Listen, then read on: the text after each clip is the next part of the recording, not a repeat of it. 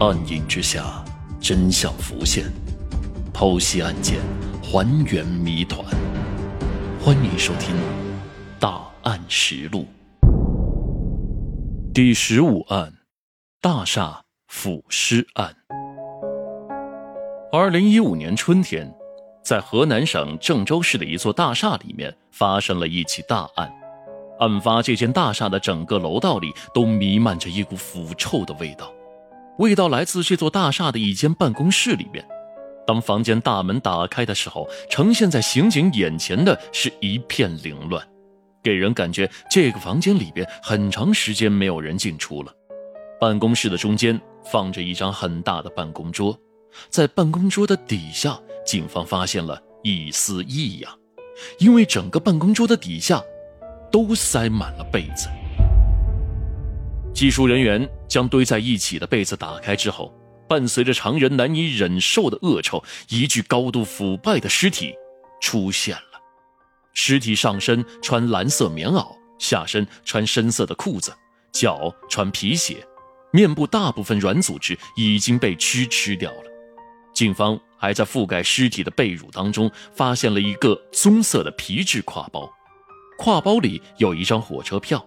火车票上的名字叫做陈建，时间是二零一四年十月二十号。除此之外，还发现了一些纸条，这些纸条让警方觉得很诡异，因为纸条上面写了很多“你不要跟他过了，还是我们两个好吧”等等等等这样比较暧昧的词语。靠近办公桌一张转椅的位置上，侦查人员发现了一根彩色的绳子。绳子长二点五米，直径零点四五厘米。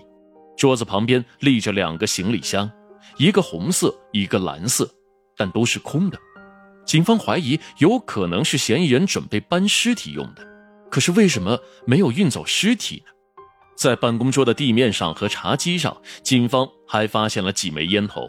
室内的门窗都是完好的，没有明显的攀爬和破坏的迹象。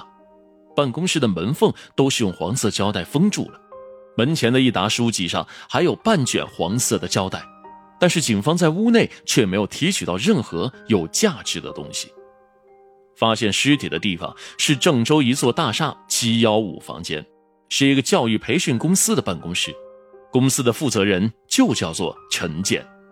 根据大厦物业人员反映，这个公司已经有几个月的时间都没有见过人了。不久之后，法医对尸体的检查结果出来了，死者是一名三十岁左右的男性，死亡原因是机械性窒息，死亡时间大概在八十天左右。在一间已经停业多日的办公室里，居然发现一具尸体，而且还没有人知道这个人到底是谁，这到底是什么情况？死者会是陈建本人吗？除此之外，警方在现场还有了一些发现。比如说，现场虽然杂乱，但是几乎没有搏斗和翻动过的痕迹。警方判断，要么就是凶手比死者强壮很多，瞬间就将死者制服了；要么就是凶手发动突然袭击，而且现场的门窗都完好，并没有攀爬或是破坏的迹象，证明凶手应该是可以自由出入这里的，甚至可能跟死者还比较熟悉。那么，凶手到底会是什么人呢？死者的身份究竟是什么呢？为什么死了那么久都没有被发现？警方第一时间找到了报案人，也就是大厦的物业，了解了情况。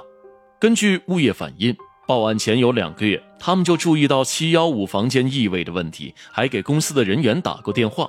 公司的人说，他们的房间里面有死老鼠，之前就用粘鼠板清理过一次。物业说，你们能不能过来看一看，一块进去清理一下呢？公司里的人在电话里答应了，但是每次清理都是他自己过来的，并没有跟物业说。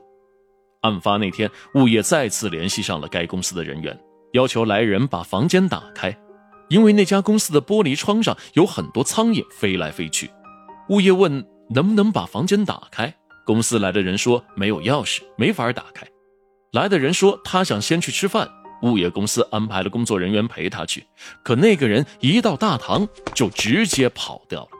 警方听到这样一条重要的信息后，便觉得这个人很有嫌疑，最起码也是个知情人。通过调取这个大厦的监控视频，警方发现这名可疑男子从楼上下到一楼后，迅速的往外跑，很快就从监控当中消失了。大厦的物业人员说，该可疑男子是他们打公司电话叫来的，电话是这家公司当初租办公室的时候留下的。警方调查发现，这个电话并没有实名登记。这个可疑男子的消失，无疑加大了这起案件的侦破难度。而死者的身份一时也难以确定，警方的当务之急就是要急需查明死者的身份。于是，一边安排人手对可疑男子逃跑方向继续进行追查，一方面对七幺五房间的使用人陈建展开了调查。然而，物业登记的七幺五房间的业主并不是陈建，物业上只登记了房东的信息。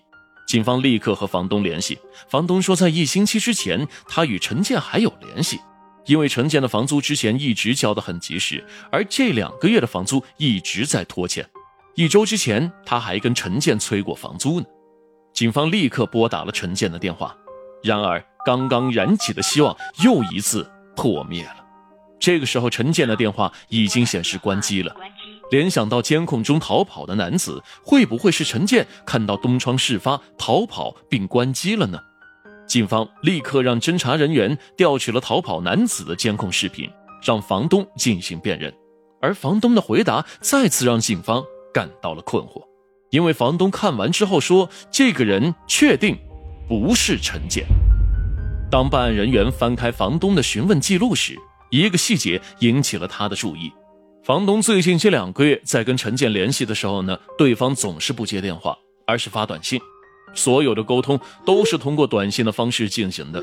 警方决定对陈建的手机话单进行调取，结果发现陈建的通话记录在二零一五年的二月份之前都比较的正常，二月份之后基本上就没有了通话记录，大多数都是短信记录，而这个时间节点恰恰又是死者死亡的时间。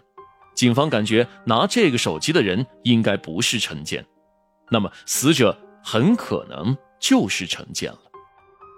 警方通过对陈建话单的仔细对比，联系上了陈建的妹妹陈玲。然而，陈玲跟警方反映说，她在前几天的时候还见过哥哥。陈玲的说法让警方又感到了意外，案件似乎变得越来越扑朔迷离了。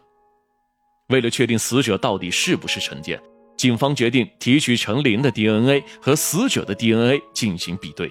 经过比对，证实死者就是陈林的哥哥陈建。那为什么陈林要对警方撒谎呢？